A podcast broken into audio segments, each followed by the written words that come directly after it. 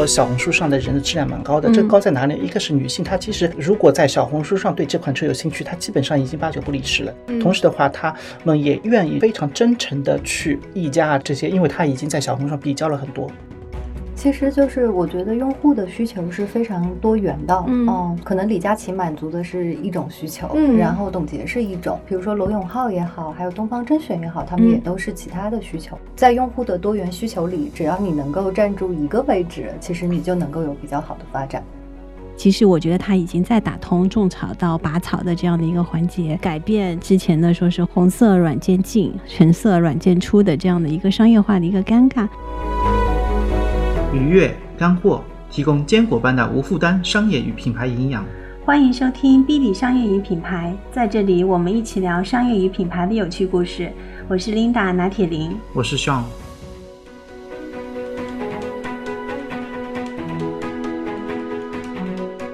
Hello，大家好，我是 Linda 拿铁林。这次我们讨论的主角是小红书。其实我们之前邀请的嘉宾都在不同的语境下面有提及过小红书。印象比较深刻的是零零后那一期，在谈到年轻人的消费的时候，很多年轻人都说红色软件进，橙色软件出。那是我第一次听到这样的一句话，这几乎已经成为了当下年轻人既定的购物决策的路径。那前两期的时候谈车展话题的时候，没想到我们的周大老师也无意间提到了小红书。他会说，当某些车圈的事件发生的时候，他也会去小红书上看评论。那这样的两群完全不同的人群，基于不同的需求。以及不同的场景下，现在都用上了小红书。那么这些年，小红书到底经历了一个怎样的成长？本期话题呢，我们会深入探讨一下，我们该如何正确的打开小红书。重点关注两类人群的需求，一类呢，也就是平台商业化的两端，一端呢是进行投放的广告主，那另一端呢是入驻小红书的达人们。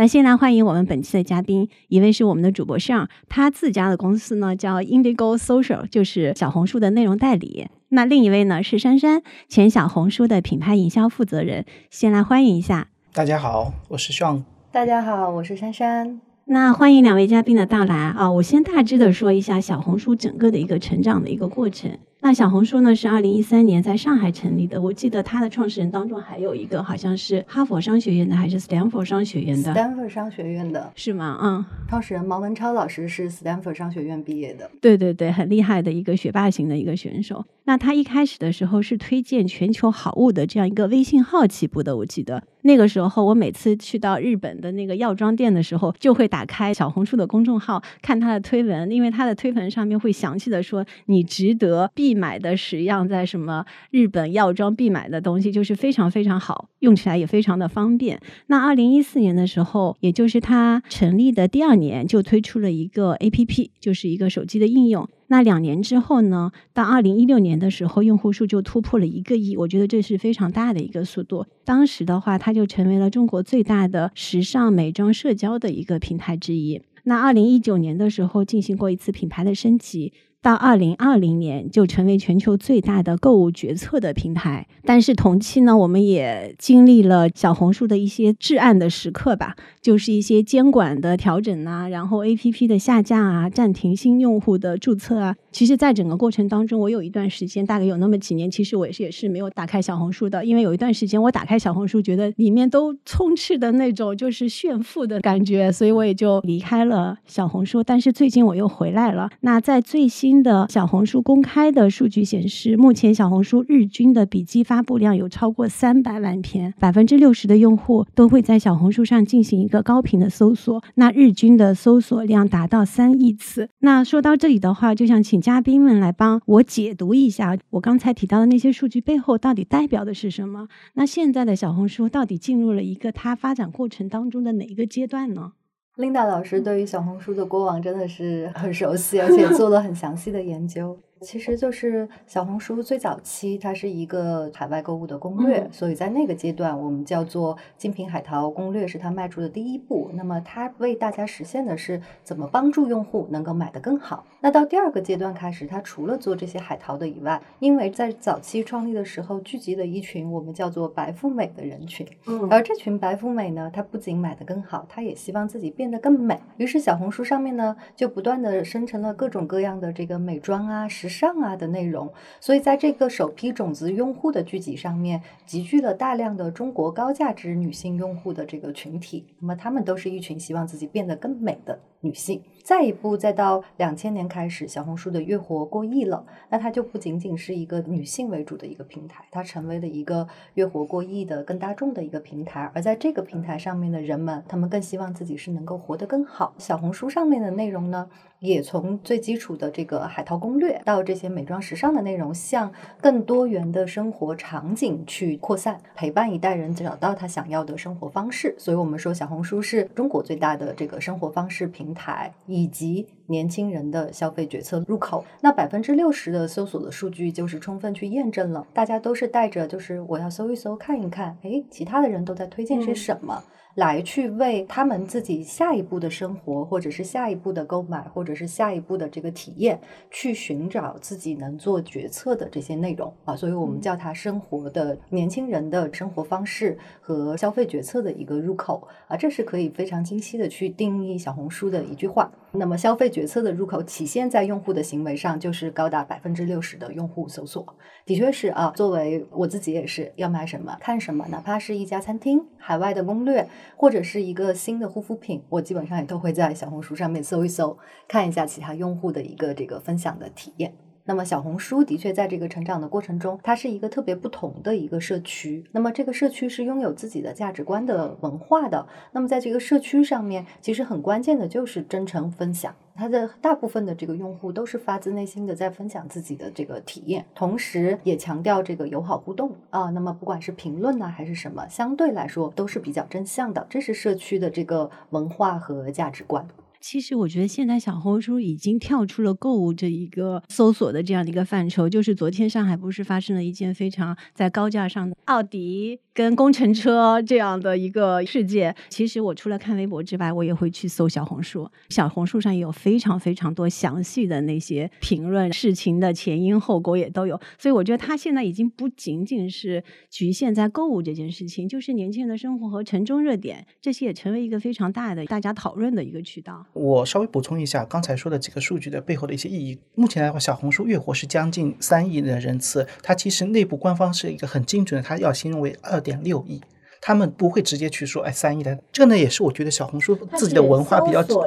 呃月活三亿，它是非常真实的。它一直内部强调是现在只有二点六亿，这是一个什么概念？其实我说一下大概的，就是大家喜欢看的芒果 TV。其实我大家应该觉得，suppose 这个月活已经很高了，它其实一直是两亿多一点，一直到不了三亿。微博的话，数据大概四五亿左右，抖音是八九亿这样子一个概念。其实 B 站目前到我为止也就三亿上下左右。在中国来说，突破三亿是一个非常难的一个关口。就像我们喜欢的腾讯视频、爱奇艺视频，它也就四亿出头。比方说，突破三亿以后，飞速前进的只有两个 APP，一个是抖音，一个是微信。是不是可以说，那个突破三亿，基本上这个 APP 就已经进入了日常？相对对对，就是进入日常的这样的一个应用当中。所以这是这个时间点。点我们可以来关注小红书，是因为它进入了一个更大的一个市场。其实，在很多营销人的眼中，他其实也在考虑，就是感觉小红书已经不是一个可有可无的一个营销的渠道，而是必须要做的一件事情。所以，那我们现在就来说说，现在小红书对于品牌方，因为珊珊也做商业化，肯定知道那个品牌方对于这些新兴的一些平台是非常关注的。那现在小红书对于品牌方的机会点在哪里？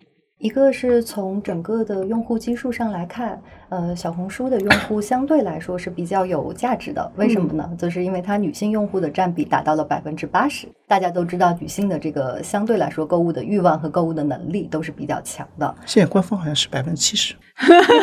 而且女性现在在几乎所有的品类里面都会作为一个最主要的购物的决策者。在汽车这样的一个以前是以男性为主导的这样的一个市场，女性的声音现在也是越来越强大。第二个就是它一二线城市的占比其实是非常高的，大家也都知道，一二线城市的用户的消费能力也是比较强的，它一二线城市的占比大概能到百分之六十。那相比这个抖音的话，大概是百分之四十四，B 站在百分之五十六，而大家了解的比较下沉的快手的话，它一二线城市的占比大概在百分之三十。如果我们从这个整体收入的结构和用户价值的结构的话来看的话，小红书的用户是相对来说比较有价值的。对三四线市场是有一个引领性的，所以小红书未来它的下一步也是要开拓下沉市场的渗透。还是说他还是会专注在一二线这样的一个比较我我觉得它高更阶的市场？更多是在新一线、二线。如果再渗透的话，它的整个社区的一个，因为社区本身是讲究一个文化的地方，嗯它可能会到时候会内容上的冲突啊，那个人群上的冲突，我觉得会更大，不一定是一个非常正确的一个策略。所以这也是一个公司选择战略性的一个选择，它到底要往哪方面去走？那在营销链路上的话，小红书是卡位在哪一个环节？一般我们讲说做营销的话，就是跟对的人说对的话。嗯所以基于小红书上面这样独特的用户的一个场景，也是要跟对的人说对的话。对于汽车行业来说，我给大家分享几组在小红书上面的用户的这个汽车搜索的数据，这个可能大家就能够比较直观的去了解到，哎，小红书的用户在搜索汽车相关的词的时候，他们想了解什么？如果针对这个行业来看的话，这些汽车行业的人可以怎么样去应对？然后给大家分享一下，二零二三年三月，呃，新鲜出炉的 Top 二十的需求词，第一个就是车载香薰 啊，就非常长啊。第二个是适合女生开的小车，第三个是适合女生开的车，第四个是电动车怎么选。第五个是车内饰品摆件，第六个是五菱缤果价格啊，可以看到五菱在那个小红书上的渗透还是很高的。还有奔驰女生开啊，这也是有出现两个品牌，就是一个是五菱，一个是奔驰。所以从这个比较高频的搜索词来看，小红书上面的确是女性车主是非常多的是，而且嗯他们对于品牌也好，对于自己车的这种，你想他搜不是搜性能啊，他搜的是车内饰品摆件。他们是对于车子的这个舒适度啊、车载的香氛呀、这些车子内部的环境比较在意的，这么样的一群女性。那对于车企的营销来说，其实可以有一些适合这群女性的车型啊、车款，在小红书上面做营销的一些方向，是可以大家去走的。对对，大家可以发现，刚才说那个三人说的那些词，其实更多是场景词。女生在小红书上或者男生在小红书上去搜的话，他不会去搜传统汽车网站上那些性能。所以的话，这也是刚才我想 call back 一下刚才三亿搜索的一个价值。其实现在大家有会不会发现，因为很多平台有一个热门话题叫“年轻人反算法”，就是当年轻人不登录、不注册、不点赞的时候，其实平台是很难抓取到消费者他在干什么的。所以的话，这个时候三亿搜索的它价值是非常大的，因为这是消费者初心去出发的，他真正想要什么。我们可以从这个三亿搜索里面去挖掘到很多宝藏。而且除了女生以外，其实因为女性是整个家庭的决策者，小红书上面还有非常多关于一个家庭适合什么样车的这样的内容讨论，比如说亲子试驾呀，对吧？跨国夫妻自驾游啊，或者是一个二胎家庭用什么车合适啊，它也会有非常多的家庭的场景。嗯那这样的场景也是非常适合车企在上面去做营销就是的一些生活化的，对吗？嗯对。那么除了车企之外啊，就是其实我们觉得车企的营销一般都是落后于新消费啊这些领域的。那那些消费品领域在小红书上是怎么玩的？消费品领域的话，其实玩的花样或者是最激进的，应该就属美妆了。对美妆这个行业就是，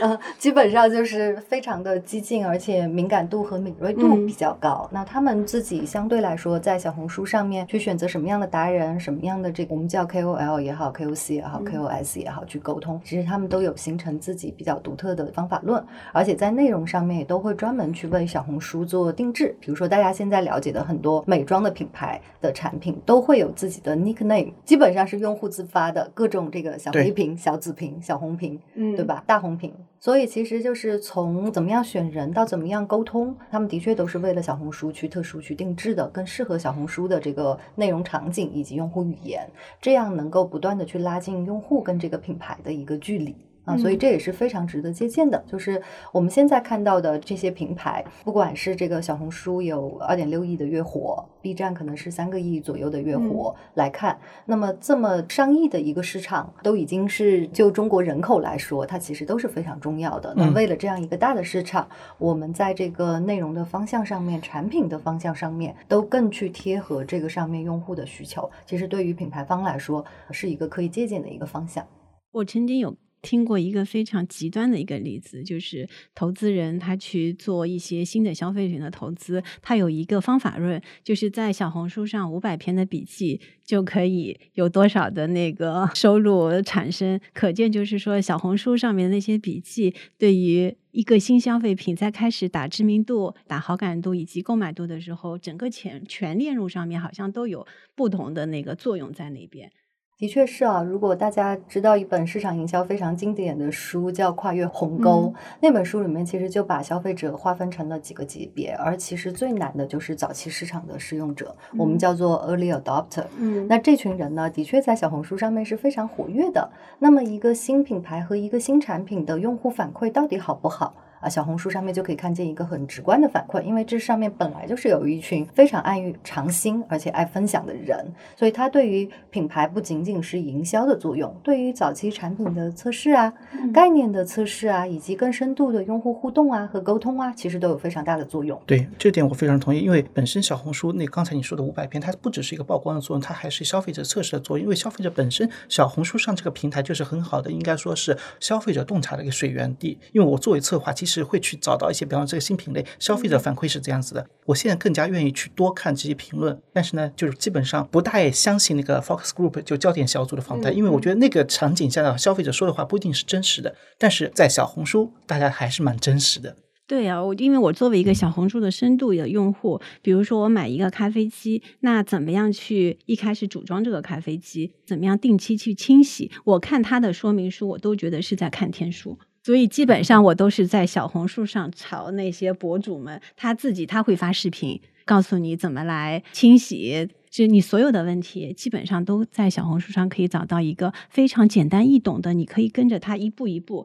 去做的这样的一个笔记。所以我觉得他把定义为就是笔记这件事情，我觉得是非常就是 smart 的一个一个做法。因为笔记，因为我们我们读书的时候都会摘笔记嘛，基本上就是笔记做得好的都是学校里面的那个学霸，对吗？因为他知道这个重点是什么，你只要把这些笔记了解了之后，基本上这个成绩也都可以那个大差不差啊。刚才有讲到用户，其实我最近发现小红书的用户的话，他更加五湖四海了。我现在经常因为有它有 IP 那个定向嘛，我会经常在上面刷到国外的消费者和来港澳台的消费者。其实我觉得这个真的会体现到汉字的魅力，就整一个华人都聚集在这个平台上。对，因为我有那个海外的朋友，他基本上也是看小红书的。然后我每发一次小红书，他都会给我点赞。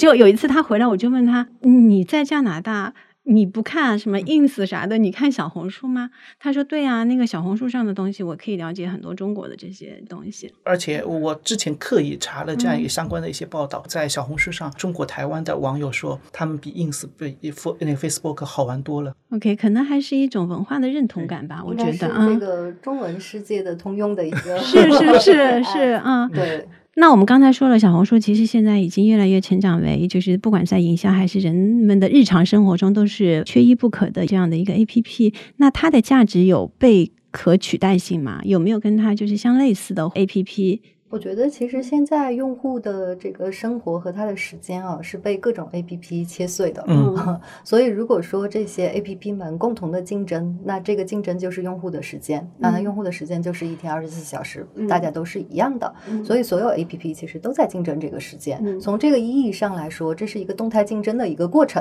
啊，不能说谁可能被替代，或者是可能谁又占了上风。它的确是一个动态竞争的过程。而这个时间上面的抢夺，的确是非常非常。常激烈的，所以说每个 A P P 都得努力吧。所以那个就是跟小红书竞争的，可能不是一个购物的 A P P，而是另外一个可能是看书的 A P P，或者是播客，可能就是跟他那个竞争的，对吗？是微信。就目前的语境下，其实我觉得还是没有可被取代的那种类似的 A P P 去出现。确确实实，我觉得现在整体上中国的互联网应该很难再出现这种新的巨头的 A P P 了。目前的环境应该是这样子的。嗯，千万不要说一些武断的话，因为我们已经到了 A R G C 的时代，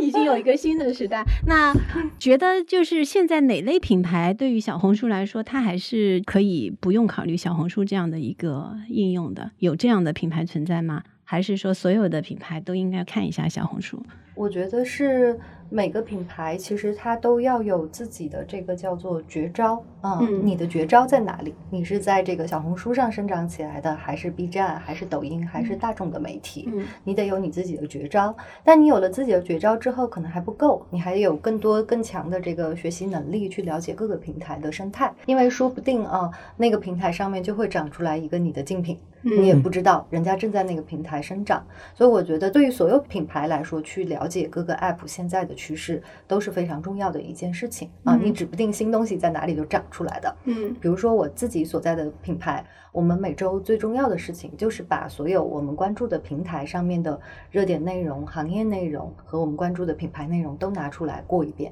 整个团队一起看一遍。嗯啊，那这样才能保持我们对于市场的一个这个新敏鲜度，嗯对一个敏锐度，嗯去非常好的去了解这些平台上面在发生的变化。说嗯实话，这个变化也是很快的，嗯嗯就是你可能两周不看，它嗯新鲜的东西就跟上周不太一样了。所以我是建议所有的品牌都要建立这个去获取信息的和了解各个平台的一个方式和方法，帮助自己跟现在的用户尽可能的去贴近，去了解这些用户的行为。是啊，因为你代理的汽车品牌也会比较多啊。我想问一下，就是汽车品牌现在对于小红书来说，他们现在只是作为一个投放的渠道，还是说现在也基本上要把它作为所有的官方号，也会在小红书开放出来，以及它会在小红书里面做电商这一块吗？目前汽车品牌是怎么看待小红书这样的一个渠道的？刚才你说到的那个三嗯个方式，其实目前所有的汽车品牌都有所涉猎，有所应用。因为去年的话，小红书有一套那个打法叫 KFS，K 是 KOL，F 是 feeds，N S 的话是 search。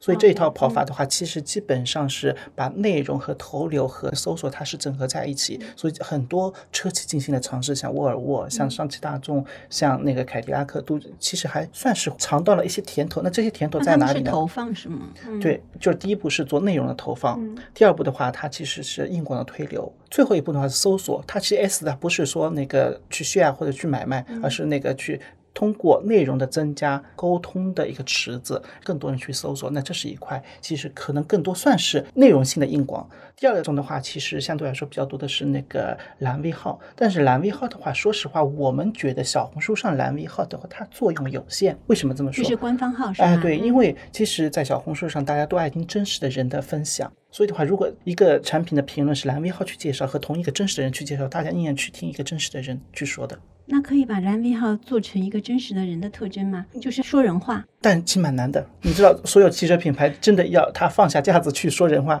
对不对？蛮难的。这是那个第二个做的比较多的。还有一点的话，其实目前确确实实，尤其是今年当下经济不怎么景气，汽车的销量卖的不是很好，大家都会去想如何从那个最终销售端能不能去做点文章。那目前的话，其实有很多尝试，比方说，我之前了解到领克，他在做的是那个通过直播去卖车，然后的话，甚至用小程序，因为也可以做一些挂件，然后去通过小程序去卖车这样子。但是其实一定程度上都是有难度的。还有一种的方式的话，其实这个呢是我自己买车的时候遇到的一个经历，就是很多汽车销售他直接是作为一个真人去分享车，然后去跟那些可能比方说某一篇内容下面对这款车有兴趣有评论了，那他会去撩这样子。确确实实我从等于是他拓客的一个渠道了，小红书对吗？对对对，嗯他们会说小红书上的人的质量蛮高的，这嗯高在哪里？一个是女性，她其实如果在小红书上对这款车有兴趣，他基本上已经八九不离十了这样子。嗯同时的话，他们也愿意非常真诚的去议价啊这些，因为他已经在小红书上比较了很多。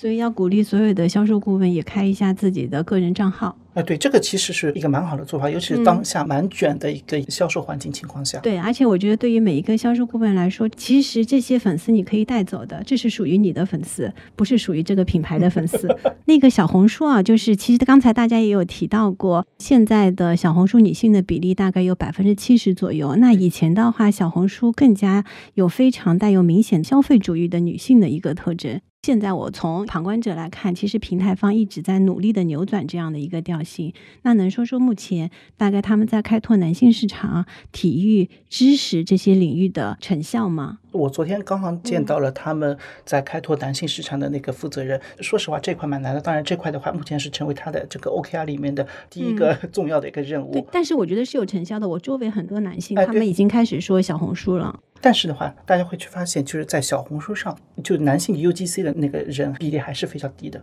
但是知识类分享的还挺多，但是我觉得有可能是说这一个 KOL 它其实是。多平台分发的，他在抖音上也有账号，在那个微信视频号上也有账号，他只不过又同步分发到了小红书上，他并没有针对小红书做特别的内容。对，嗯。所以的话，那个团队目前在解决的就两个层面，嗯。一个是召集更多的男性作者，嗯。第二的话，他们想方设法要去创造就男性喜欢的相关社区内容。我自己觉得本身呢，男性就是一个比较弱分享的群体。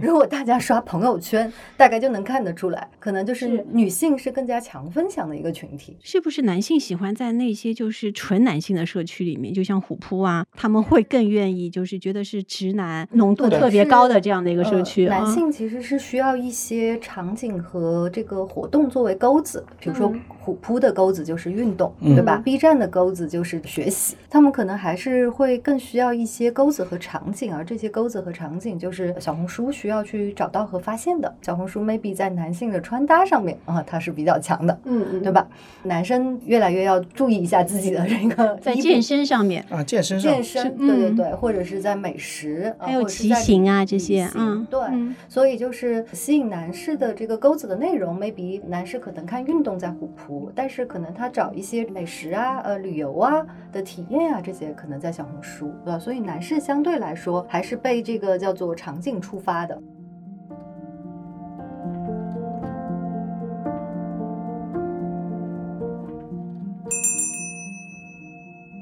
小红书现在已经成长为就是年轻人生活方式的一个分向标的平台，在引领着中国城市人群的新生活方式方面，我觉得它有独特的一个价值。特别是在疫情期间爆火的露营啊，今年的城市骑行啊，都是在小红书这样的平台上面给首发出来的，也是它鼓励出来的。我觉得它营造出来的这样的一种城市文化。那你们能聊聊，就是小红书，因为它之前其实是特别注重社群的内容，或者是社区的内容，以及社区跟内容这两块，其实是非常看重的。它为什么可以成为城市新生活方式的这样的一个原发地呢？这个我先来说好了，先来补充一个数据：露营去年在小红书上话题有两百亿，积量大概有十五万加。我从他们内部的一个报告里面去看到的。为什么说小红书是作为平台，就是在这里面这样一个角色？我觉得。这跟红书本身的定位是有非常紧密的关系的，因为小红书它自己是一个 online to offline 的一个中转站。因为本身以前我们往往觉得上网是一个寻找精神乌托邦的地方，但是现在发现，就互联网上无论人群、年龄、学历，其实越来越，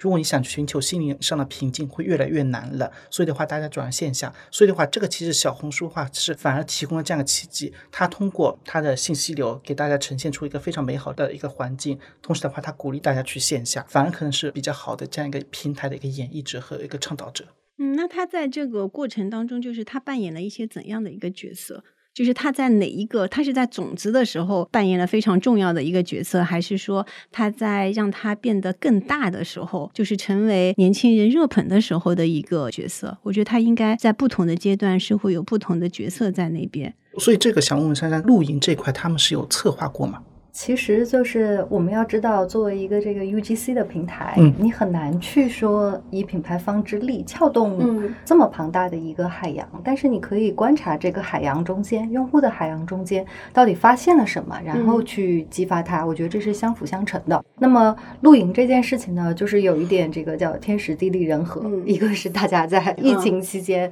都被关着憋坏了啊，于是就有了这个年轻人他想要跟大自然呢更加去接触。和亲密。第二个就是小红书很适时的发现了这些年轻人的趋势，把这个风更加好的吹起来。我觉得是平台方和用户方很好的有机互动的一个结果。因为我们要知道，就是平台很难说我要干一件事儿，请大家都上吧。如果这件事不是用户的这个叫做心之所向啊，它其实是很难形成这样的风向的。而当你发现用户其实。这些事情是他们的心之所向，又很好玩，增长又特别快的时候，平台方这时候再加以这个煽风点火，可能会更好一些。那这样就能形成很多的这个新的生活方式的一些这个风向。所以平台方的话，就是要观察社群里面的这些风向，找到那些火苗，然后变成熊熊大火，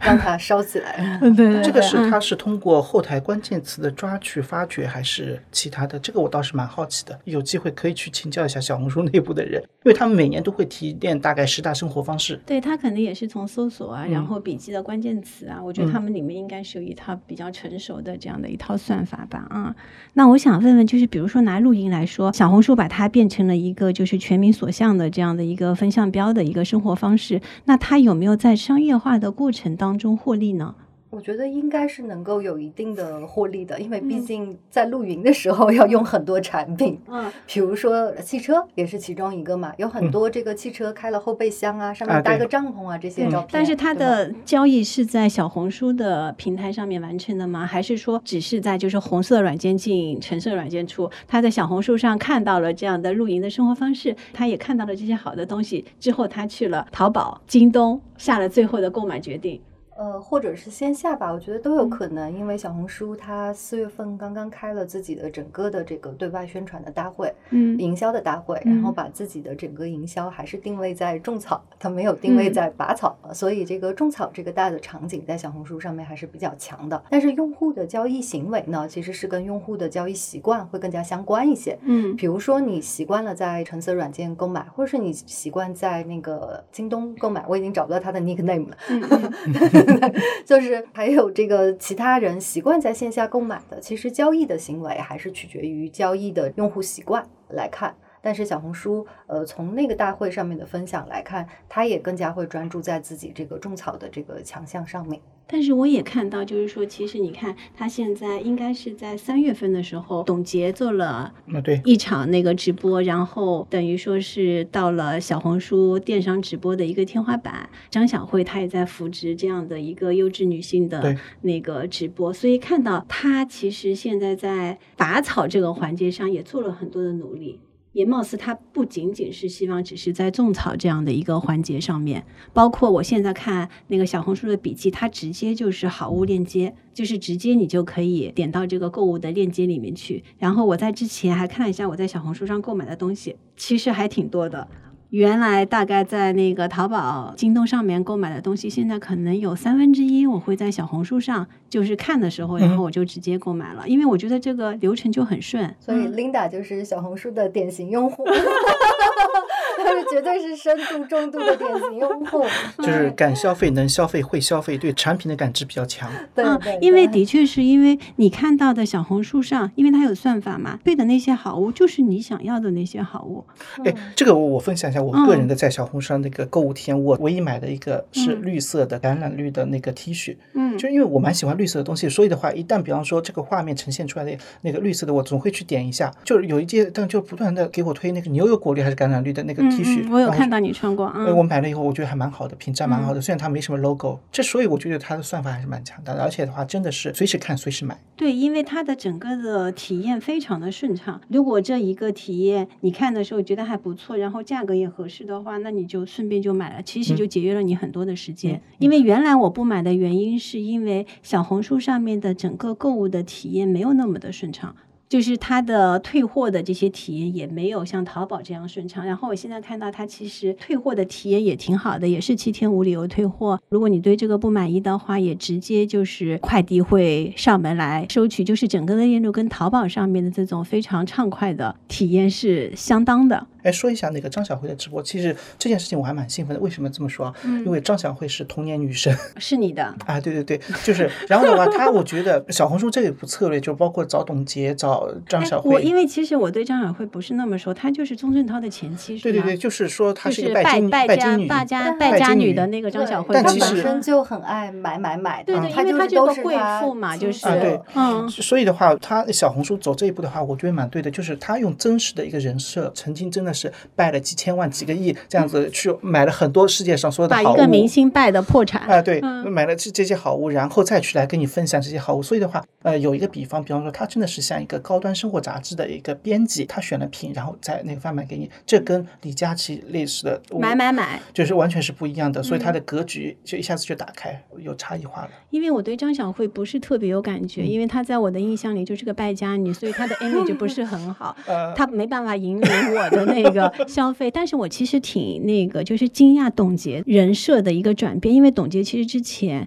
就是在她带货之前，其实她的 image 已经比较差了。大家其实对于她的，不管是在浪姐当中，还是演员，还是她跟梁朝伟的这些绯闻，或者是她之前的那个婚姻的这些问题，我觉得她的人气是比较弱的。她在浪姐里边其实整个都人气也不是很旺。但是让我惊讶的时候，她居然通过小红书的直播间又咸鱼翻身了，这一点是让我比较惊。讶的是不是觉得小红书的用户包容度特别高？就不管你的这个生活形象怎样，只要你推荐的东西好，我都愿意买。其实我是不看那个直播带货的，李佳琦那时候我也是不看的，我觉得有点吵。那因为我是看到大家对于董洁的一个形象的一个翻天覆地的变化之后，我特地去看了一场董洁的直播。就怎样的感受？就感觉他其实就是一个人淡如菊的这样的一个感觉，对吗？然后淡淡的在跟你说这个怎么好，然后也不一定是说这个怎么好，就是一种分享，不是那么 push 的那种感觉，要买买买的那种感觉。我觉得可能是小红书的人群喜欢的那种调性，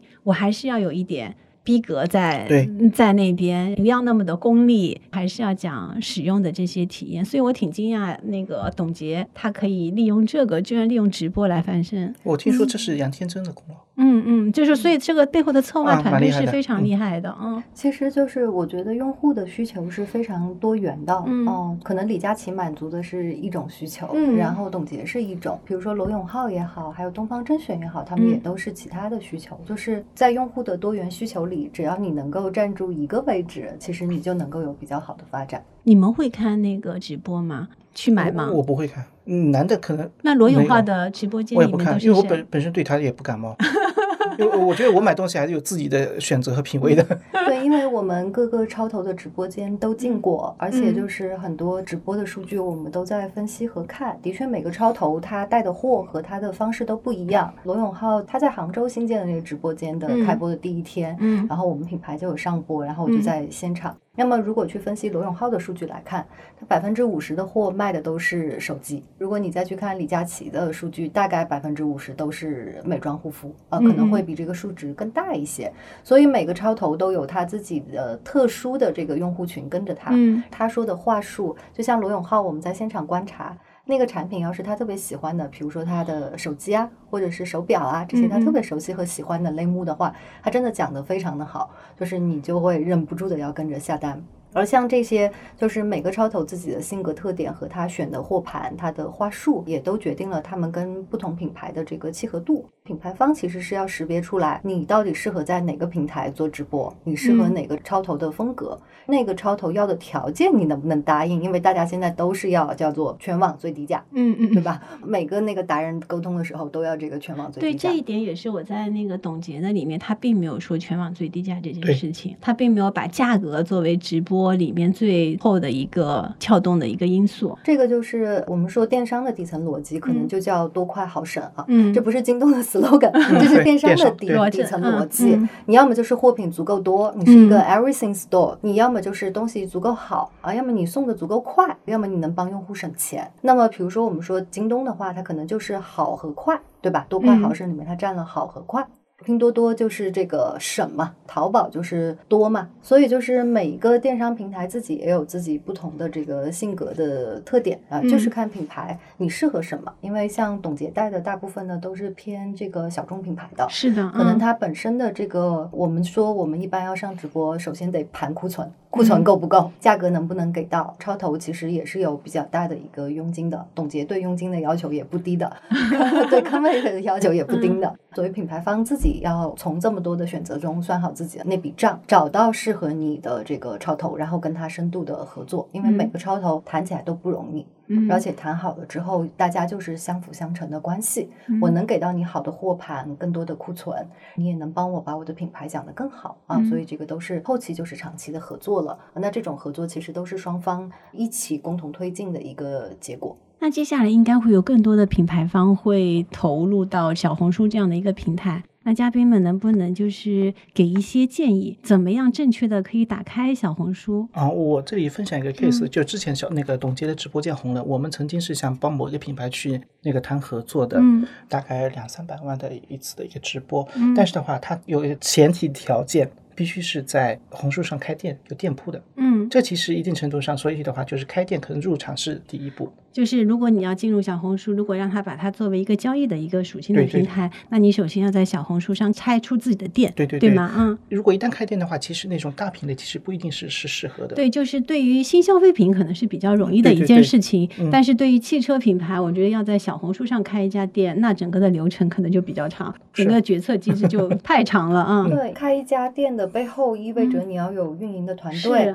你要有客服，嗯你要单独的这个库存，对吧？嗯其实管理一家店铺，就是比如说你管理一家月销一百万和管理一家月销一千万的店铺，可能嗯成本人力的成本是差不多的。嗯所以品牌方也会纠结，就是要不要去开，嗯，嗯要不要去投入这样的人力的一个成本。嗯嗯，那现在有没有一些就是在消费品行业或者是美妆行业吧，大概在小红书上面开店的比例有多少？那些大牌都在里面开店了吗？雅诗兰黛啊、欧莱雅啊这些，这个倒没有数据，看大家可以这个嗯搜索看一看。嗯但是很多这个国产的美妆品牌是在上面有开店的，嗯嗯，像什么完美日记啊、Hayden 啊这些品牌在上面嗯都有。应该很多的初创品牌都会把小红书作为一个开店的一个渠道，对吗？是的嗯，那个再补充一下，就刚才说是开店是一种那个植入的方式，嗯还有一种呢，就是在这种直播间，它只是希望大家，比方说像影视剧植入一样，去有一个简单的露出。嗯但是我觉得这不是一个非常可取的方式，它去赚一个曝光，这就没什么意思。那还有一些方式就是跟达人合作，合作内容，嗯和达人合作内容，通过达人具体在某一个场景里面把他的产品讲清楚。我觉得这可能是相对来说在小红书上用的最广泛，也是可能相对来说比较有效的一个方式方法。就像我们自己品牌在跟达人的合作，我们不是把达人当做一个我们做广告的一个窗口，嗯而是我们把它就是当做我们品牌社区的一份子。所以，我们大概在我们自己的词语里面就有大概呃六七千个小红书上面的这些 KOL 也好嗯，KOC 也好，有几千粉的，也有几十万粉的都有。他们跟我们品牌的关系是非常近的，我们有新品了会发给他们，他们也会给我们一些建议和意见，就是你这个品做的怎么样。等于就是做前期的用户测试是吗？嗯嗯，对，特别是有一些跟我们粘度特别高的粉丝，嗯他本身可能自己是一个几万粉的一个达嗯人，但他还会给我写很长的信，嗯告诉我我这次的产品到底做的怎么样。等于每个月大概在小红书上面都有一两百篇的这些内容，都嗯是他们帮我们发的，我们嗯并不需要任何费用。嗯，我觉得嗯对于初创品牌来说，这个是一个很好的起点。嗯你拥有了一群意见领袖在帮你去打磨那他们为什么愿意帮你们免费发呢？我们的产品可能他们有需求，还有一嗯个就是。他们也愿意尝试更多的这个新品，还有我们在这个跟他们的合作中也非常尊重他们的意见。我们的品牌不是一个很大的品类范围，在这个品类范围我们都能做到的话，大部分品牌其实都能做到。然后我们也有很多的跟达人的合作，我们已经不是以我买你一条笔记内容为主的合作，嗯。而是我跟你就是按月度或者是更长期的季度或者是年度来合作，在这一年里面，你都可以帮助我去发，等于是年框的这样的概念是吗？类似于对，因为我们更注重的是我们的目标用户里面的意见领袖对于我们的看法嗯和他的粉丝对于我们的看法，所以我觉得就是大家都可以寻找适合自己的方式。嗯就是如果你是头部大牌，我前段时间做了一个分享哦，分享了一下头部的这个大牌，比如说雅诗兰黛、Vis、Lancome，他们一个月有多少达人在发笔记？嗯那都是两三千人在给他们发笔记，也有像更小的品类，比如说小仙炖和燕之屋，每个月有多少人在发笔记？他们可能是几十篇的笔记，所以每个品类的打法的确也不太一样，和你处的阶段也不太一样。品牌还是要多思考，就是什么是适合自己的，而不是市场上面可能传的很热乎的。你传的很热乎的，你可能也没有办法去承受那样的高的这个维度、更高费用的一个投放，还是要找到品牌更适合自己的投放。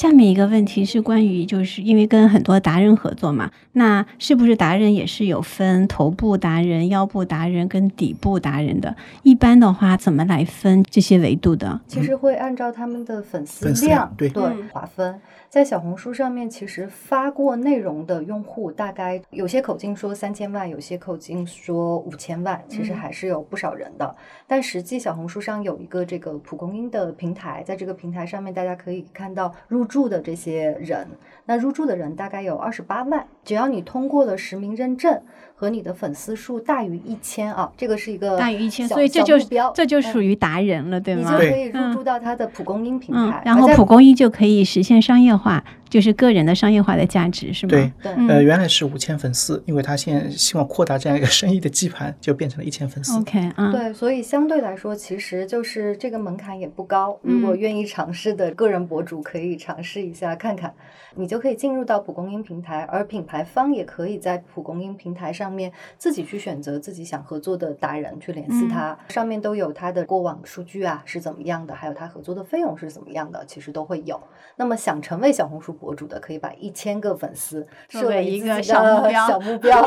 这个可比那个传说中的小目标小多了。传说中的小目标都是一个亿，对，因为我有听到一个是说你在 B 站有五万的粉丝都接不到广告，但哦是你在小红书上可能有一千的粉丝就能接到广告，所以其实小红书的商业化的变现的价值感觉上比那个 B 站要更快一点，更容易一点，对吗？嗯嗯，我说一下那个头腰部那个比例，大概头部的话是五十万以上的一个粉丝，只有百分之三。所以的话，本身小红书这个平台是去头部化的。然后的话，它中腰部的话是五万到五十万，大概占比百分之三十三。可想而知，五万以下的是百分之六十四这样一个数据。所以整体上的话，它的金字塔的话，顶尖是很小，下的基层那个是非常庞大的。整体上的一个月变现率其实也不是刚才大家说的那么乐观。对，二十八万的达人，大概有将近二十七万都是十万以下的粉丝，对，一千到五千的这个大概有十三万的，我们叫 KOC 吧，在这个平台上面。的确，一百万以上的也只有七百位，哦，所以所以就是其实是一百万以上就是非常非常头部哎，对，其实是千万以上更少，千万以上我记有得只有千万以上是不是我们都可以说出来名字范冰冰、李佳琦，还有他们自己小红书的就是官方账号。啊，官方账一千号万可能就是个位数了，嗯对嗯，的确是很少。所以刚才有说到，其实小红书成为达人的门槛是比较低的，对对吗？就是一千个粉丝就可以成为达人了。你是不是很想成为达人？对我很想成为达人，但是能不能珊珊能不能跟我说一下要怎么样？因为我现在的账号还不满一百个粉丝，怎么样可以 快速的成为一千个粉丝的这样的一个达人？有什么 tips 吗？嗯，对我一般就是会跟大家说，首先你心态要好，发了之后数据好不好都要淡定，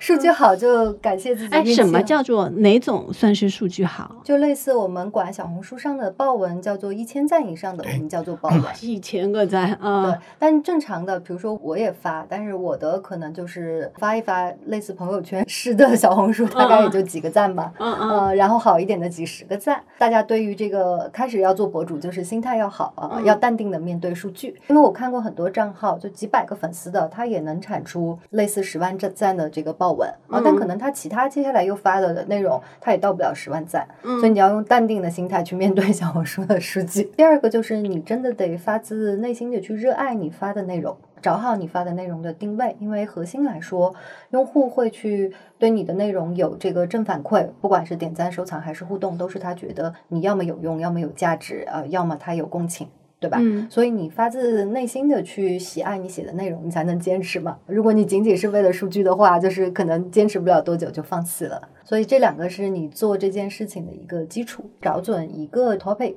就像我们常说，品牌要有自己定位一样，个人也要有自己的定位。你到底是人家为什么要关注你，对不对？你能为用户提供什么样的价值？这个就是要好好思考清楚的。你到底是，比如说 Sean 他可以写营销类的嘛，嗯对吧？那营销类的这个，可能它涨粉不会太快，但它类似能够积累成一段时间之后，它也是有积淀的。就是每个人都其实是有一个自己的品牌，那你自己要为自己的品牌做好定位，想好用户为什么要关注你，而且你非常乐于分享你定位的这个东西，你也不在乎你的数据到底好不好，要不然总有一天你会崩溃的。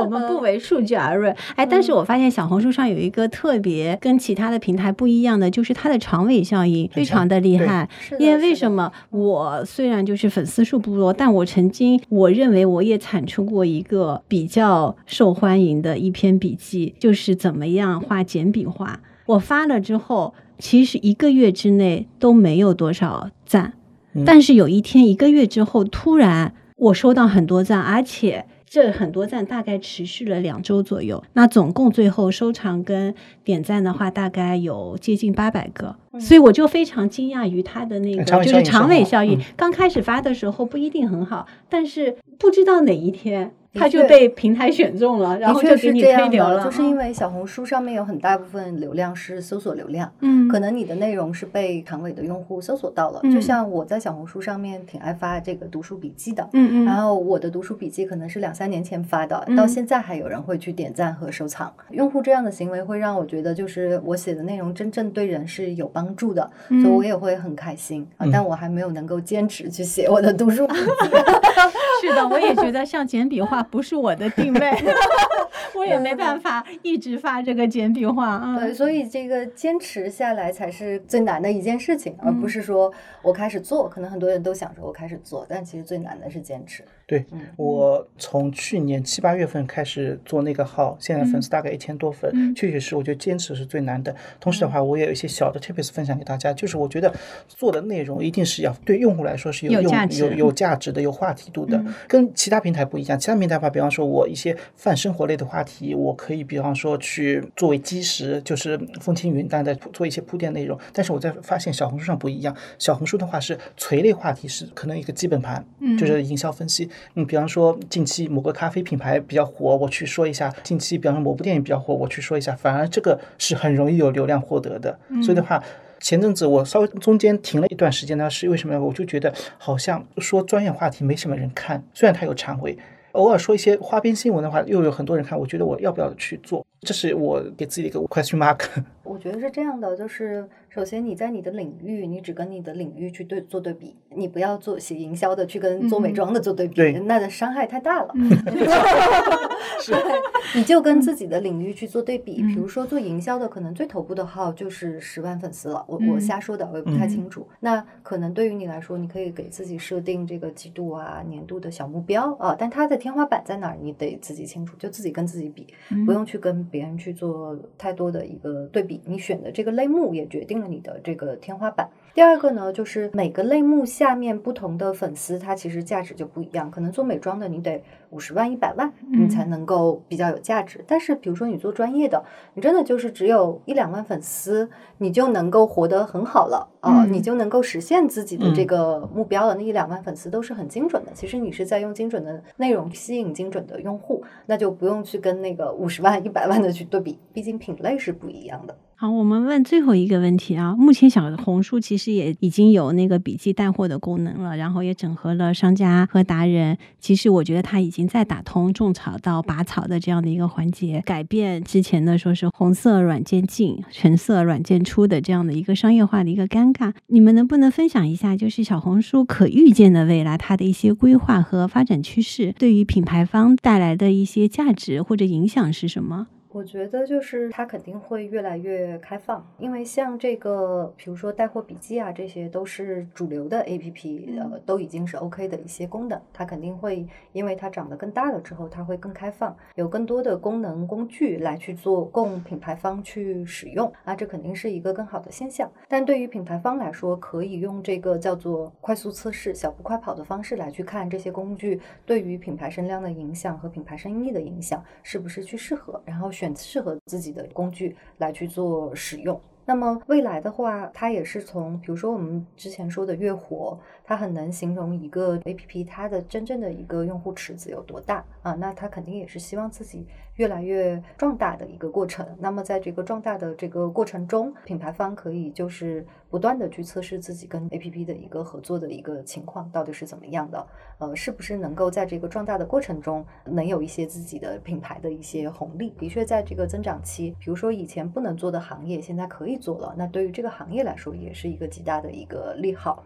那就是紧密的去关注这样一个蓬勃增长的一个 app，对于品牌方也是一个新的机会的一个挖掘。我觉得小红书可能要加强的就是那个数据的一个基建工作。其实小红书的数据基建工作相比抖音、相比字节，它其实是弱的。这为什么这么说？其实大家都有体感，在小红书上是可以带货、可以卖货的。虽然它不一定是从数据监测的链路上，它是从一开始到最后是一个形成闭环的，它可能是中间断了，但是它消费者是实际上是去门店了。但是呢，很多甲方在去做数据汇报的时候，是需要一个可衡量、可监测、可闭环的数据。对对对，所以的话，这是对小红书的一个建议。如果它的闭环打通了，可能对于营销者来说会是更加重视这个平台。嗯，就是可以让大家用数据来看到小红书对你商业带来的一个价值。虽然小红书最近也在做努力，比方说它推出了一个种草值，嗯，但是种草值其实一定程度还是这个平台内的一个话术。对于甲方来说，可能更多的是希望成交量，或者是比方说对于尤其是做我们做汽车客户比较多，它能够带来多少的例子，这个例子的话到店有多少，嗯，它最终成交有多少，甲方希望在小红书平台上那个数据监测上直接可以看到的。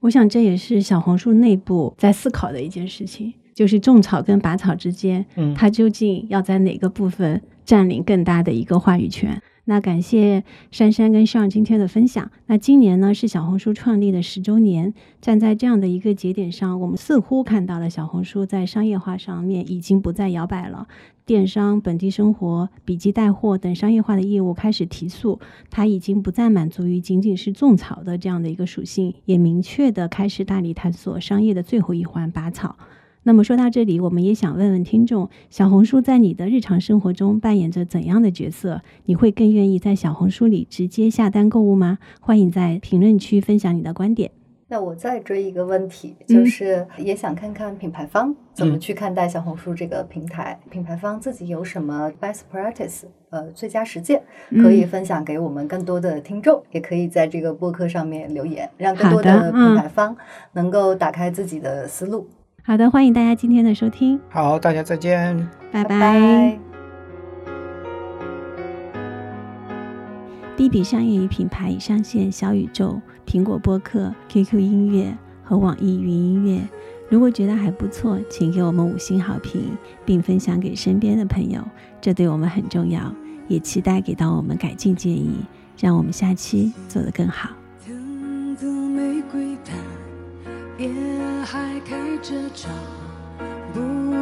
匆匆凋落